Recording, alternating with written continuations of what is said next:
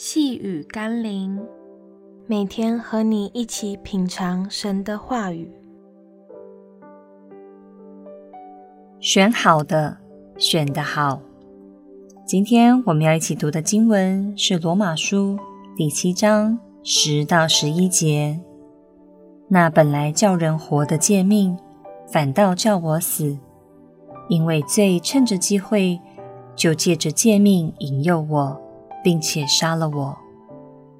在人们的心中，似乎常有两种声音在驱使着我们，特别是当我们要面对善与恶、是与非、对与错的抉择时，通常人们的本能会因着良知、教育、人类共同价值而知道应该选择良善，但往往却有另一个声音。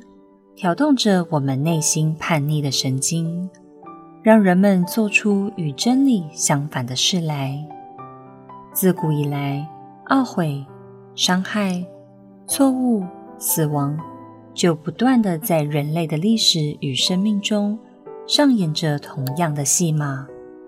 请求圣灵引导我们的生命，让我们在人生的十字路口选择良善。拒绝罪恶，让我们一起来祷告，求主帮助我们，不但能立志行善，也能在每一次被罪恶引诱与软弱的时候，仍能靠主帮助，做出正确的选择。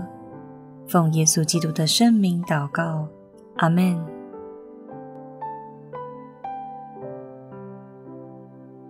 细雨甘霖，我们明天见喽。